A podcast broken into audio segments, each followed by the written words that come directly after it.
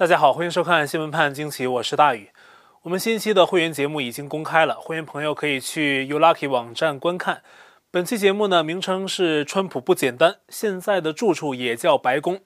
想加入会员的朋友，您可以在今天节目下方的置顶留言中看到网站的链接。二月十七号晚，川普接受了美国媒体 Newsmax 的专访，谈了很多话题，其中首次公开评论了推特封杀他账户的事件。川普说，新兴平台 Parler 曾力邀他加入，但是川普认为啊，自己在推特上的粉丝群体的数量已经超过了 Parler 的所有用户，所以从这个技术角度啊，他是不会进入 Parler 平台的。那他的意思呢，就是 Parler 平台目前还不够大，而且川普说自己被推特骚扰，所有内容无论何种，全部被打上标签，这是很可耻的。他说这太无聊了啊，不想再回到推特。那么主持人又问川普，拜登在十六号的 CNN 市民大会上说自己在上任时，美国还没有疫苗，只有等待接种疫苗的人，这点你怎么看？川普说，这不是拜登没说真话，就是他脑子有问题啊，这个说法太愚蠢。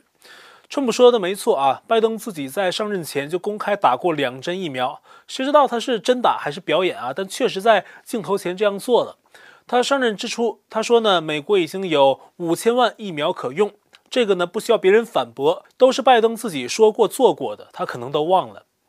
人们最关心的还是川普对拜登施政的评论，特别是他刚刚在 CNN 市民大会上说的那些为习近平开脱的说辞。川普对此评价说，拜登家庭跟中共有关联，而且很久了，涉及巨大的金额。他认为拜登对中共的策略不强硬，而且提到呢，他在任的时候是把中共完全控制在了美国想要的地方。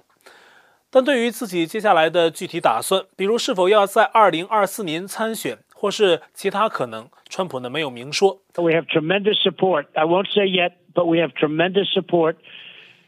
而川普这段受访的影片在 YouTube 贴出不久就被 YouTube 删除，看不到了，也不知道川普又违反了什么规定。不过的确，川普在受访中又谈到了大选的问题，立场和言论没有任何变化。在受访前，川普发表长篇声明，炮轰参院共和党领袖麦康奈尔。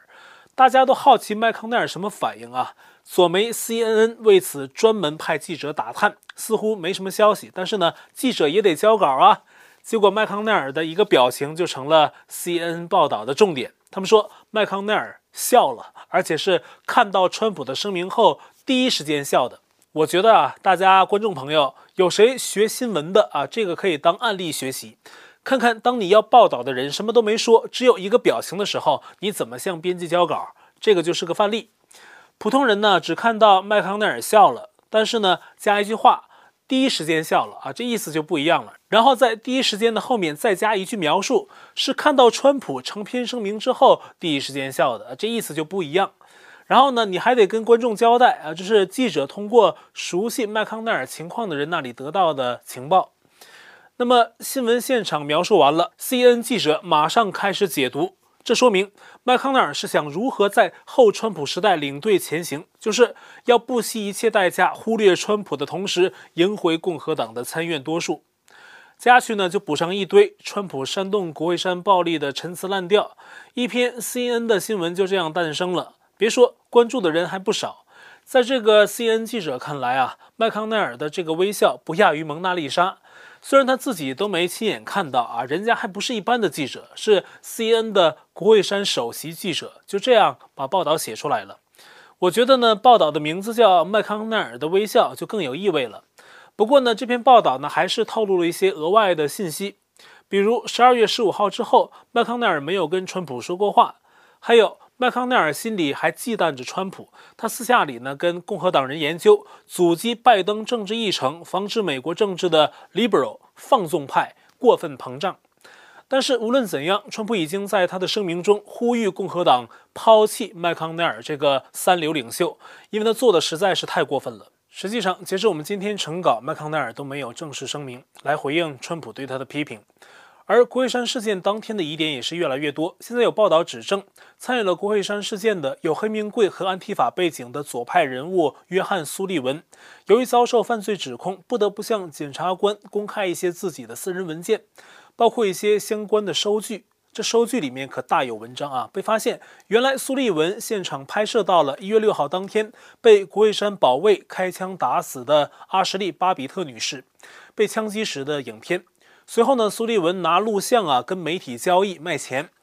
包括 C N 和 NBC 各花了三万五千美元购买录像，澳大利亚广播公司也花了两千五百美元购买。另外呢，还有个别影片内容制作公司也给了苏利文五千美元买录像。合计赚到了七万七千五百美元。这些媒体口口声声说这些人是暴徒，却花巨资在暴徒手上买沾血的录像，该怎么评判呢？从另外一个角度讲，如果说冲击国会山的是暴徒，那么公然推倒美国先贤雕像，在历史遗迹上涂鸦的行为又该如何对待呢？左派这种毁坏传统的意识形态，已经延伸到了掌握权柄的左派政治圈儿。芝加哥市有至少四十一尊，包括林肯、华盛顿、格兰特、麦金利等前总统的雕像，还有另外的各种历史雕像或纪念碑，共五百尊。芝加哥市目前呢正在做全面的政治审查，看看哪些雕像或纪念碑存在历史问题，比如这个人是不是歧视过黑人呢？是不是当过奴隶主啊？对印第安原住民是不是做过什么呀？等等。说这些不能代表芝加哥的所谓价值观。我想中国的观众啊，看到这些应该会想到点什么。芝加哥市长现在是一个极左派，他正拎着锤子要砸烂在芝加哥的旧世界，创造极左意识形态包装下的共产主义新时代。左派不遗余力打压美国传统价值，对川普这个公开号召救国、抵制左派扩张的人物，当然更不会放过，甚至想将他从生迫害到死。二月十八号，民主党众议员提出了一项仇恨无荣耀法案，直接针对川普，提到被弹劾了两次的总统死后不可以在阿灵顿国家公墓下葬，联邦也不能拨款供相关人士死后的一些纪念性项目，比如在某些联邦建筑上刻下他的名字，彰显他的成就等等。那美国哪个总统被提出两次弹劾呢？很明显，就针对川普嘛。那左派呢，把眼睛死死盯着川普，可拜登政府对中共的绥靖政策，却很少看到有左派人士站出来声嘶力竭地去谴责。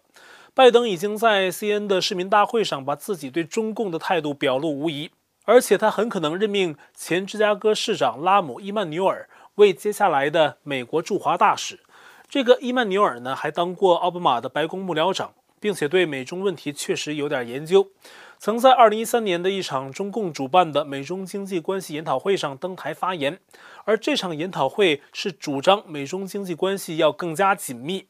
把这样的人派去做驻华大使。很显然，拜登并不想疏远中共，而是改善关系。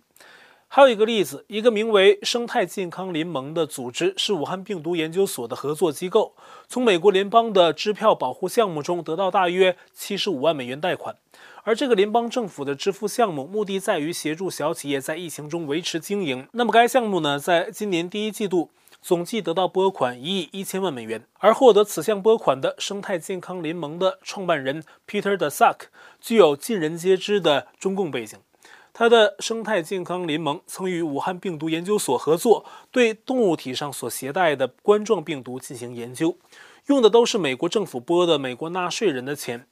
去年六月十号，中共央视直接引用了 Peter Daszak 的言论报道说，目前流行的病毒跟实验室无关。其他大陆媒体也都引用了 Peter Daszak 的言论啊，他跟中共的关系十分的暧昧。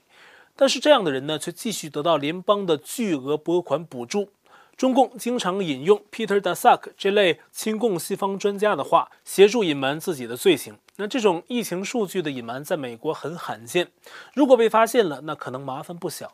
纽约州长库莫就是一个例子。库莫被称为纽约王，他老爹就是纽约州长啊，自己也一直连任州长，把纽约州几乎变成了家天下。他的弟弟克里斯库莫是 CNN 的名嘴啊，也经常在这家媒体上帮哥哥打圆场。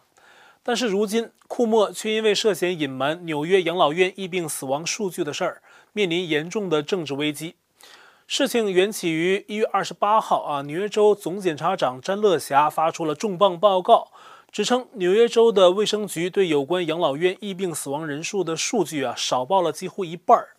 他们搜集了全纽约州大约三百六十五家养老院的数据之后，发现去年这些养老院因疫病死亡的人数至少超过一万三千人，比卫生局上报的八千五百人超出很多。但是呢，卫生局辩解称啊，检察长办公室是把在养老院送到医院之后死在医院里的老人也算进了养老院的总死亡人数。卫生局呢没有报错的数字，只是算法上的区别，就是在医院里因疫病死亡的人都算在了医院类的数据里边。但是撇开纽约州卫生局还有检察长办公室的口水战，人们开始关注老人院为什么死了这么多人，而且压低老人院的死亡数字是否是有故意所为？如果是，那么是什么理由？于是呢，人们把目光投向了州长库莫。那库莫呢，早在去年年初，因为养老院的防疫政策饱受批评，说他的政策呢没有给这些老人做足够的保护。检察长本次的报告还揭示出啊，一些养老院也没有严格执行防疫政策，比如个人防护设备严重不足。那有的原因呢是私人养老院呢为了牟利而减少购买更多的防护设备，而这些相比库莫的一个政策呀，都还是小 case。库莫当初有一项指令，要求用养老院的空床位接待确诊或疑似的病毒患者，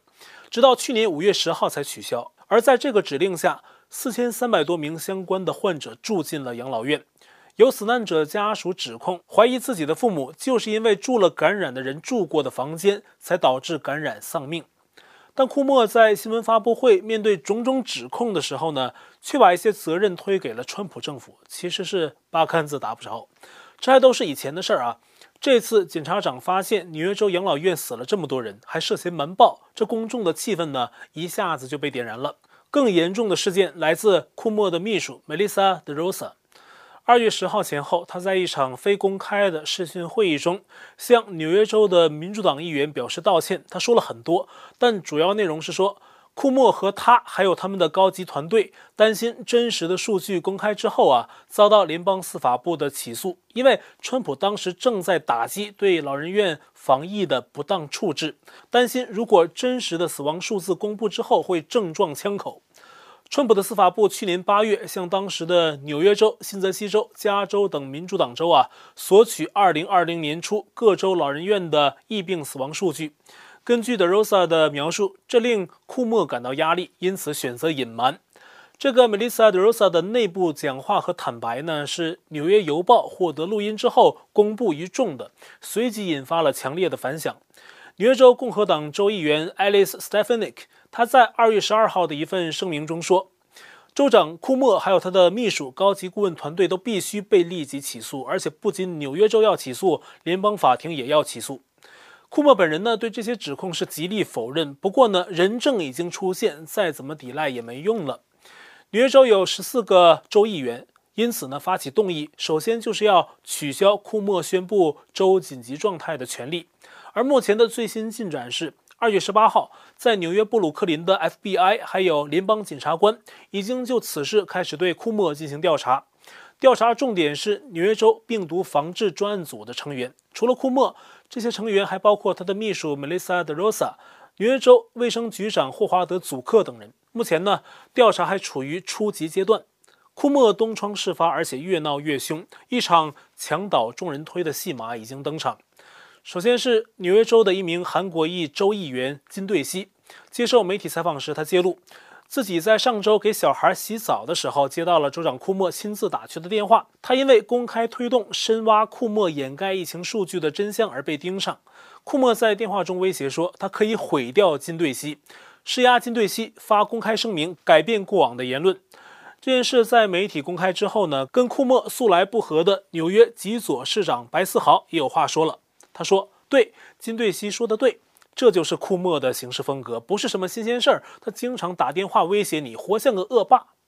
左媒 CNN 也开始行动，在报道有关纽约州掩盖养老院数据丑闻的问题上，不准库莫的弟弟克里斯库莫报道。还有众院的议长佩洛西、左派演员阿莱克鲍德温也都站出来批评库莫。鲍德温说：“库莫应该辞职。”库莫这个纽约王的冠冕呢，会不会就此被摘掉？我们接下来继续关注。而左派内部开始互相打的事件呢，最近还发生不止一件。刚才是政治界，现在我们来说说大科技公司的恩怨。一月二十八号，苹果公司 CEO 库克在国际资讯隐私日的一场活动上宣布，今年春天会全面升级产品的隐私保护功能，其中提到某些手机软件搜集太多个人信息等等。虽然没有指明说的是脸书，但是根据库克的描述，人们就猜到说的一定是脸书。此前呢，两家公司因为苹果系统 iOS 十四修改隐私政策已经落下了恩怨。认为苹果的系统修改妨碍了脸书软件的发展，因此脸书呢还准备对苹果的 App Store 提出反垄断诉讼。脸书认为苹果公司仗着自己的 App Store 平台胡乱修改政策，导致小企业在脸书软件上投放广告的精准度受到影响，是阻碍打击对手，属于不公平竞争。但诉讼呢还没提，骂战已经很热闹。脸书 CEO 扎克伯格。事隔半个月后啊，最近还点名苹果公司伤害了网络自由。在脸书内部给员工开会的时候，扎克伯格向员工们喊话，一定要让苹果感觉到疼啊！根据目前的一些分析啊，脸书可能会通过游说政府议员，把苹果描绘成网络世界的垄断者，进而进行法律规管。那么脸书呢，也会利用自己的平台，把自己塑造成受害者，向人们哭诉自己遭到了苹果的霸凌。打击苹果的品牌形象。此外呢，脸书也可能资助已经对苹果发起诉讼的一些法律案件来反击苹果。同时呢，脸书可能暂缓投放在 iOS 平台上的软件更新，转而在谷歌的安卓系统上不断维持更新，作为间接抑制苹果用户增长的一种策略。脸书扎克伯格俨然成了一个愤愤不平的复仇者。但是呢，我们再举另外一个例子，同样是脸书，在这个例子里呢，他没有扮演受害者，而是一个活脱脱的恶霸形象。最近啊，澳大利亚政府出台新规。要求谷歌和脸书这种大科技平台为发布澳大利亚各个新闻机构的内容付费。二月十七号，谷歌是跟澳大利亚的新闻集团达成一项协议，同意支付费用。虽然此前在一月份也威胁过要关闭在澳大利亚的运作，但最后还是达成和解协议了。不过，脸书扎克伯格却好像有点混不吝啊，要跟澳洲政府争一下，看谁才是世界老大。二月十七号同一天，脸书发表新的公告，公布新规，说所有澳大利亚的新闻出版商将不能在脸书上发布新闻内容，所有在澳大利亚的人也不能在本地从脸书上看到任何澳大利亚和国际的新闻内容。还有一个，就是在全球的脸书平台上封杀来自澳大利亚新闻机构的报道链接。但除了新闻相关的内容呢，澳大利亚气象局啊、卫生局啊，还有一些慈善组织的脸书页面也通通被封杀。这件事惊动了澳大利亚的总理莫里森，他说呀：“脸书这是向一个主权国家宣战，我们不会被吓倒。脸书拳打苹果，脚踢澳洲，俨然成了世界一霸。扎克伯格下一步是不是要组建军队了呢？脸书的钱确实比一般小国的国库还富有，而脸书呢，只是具备这种能力的美国大科技公司之一。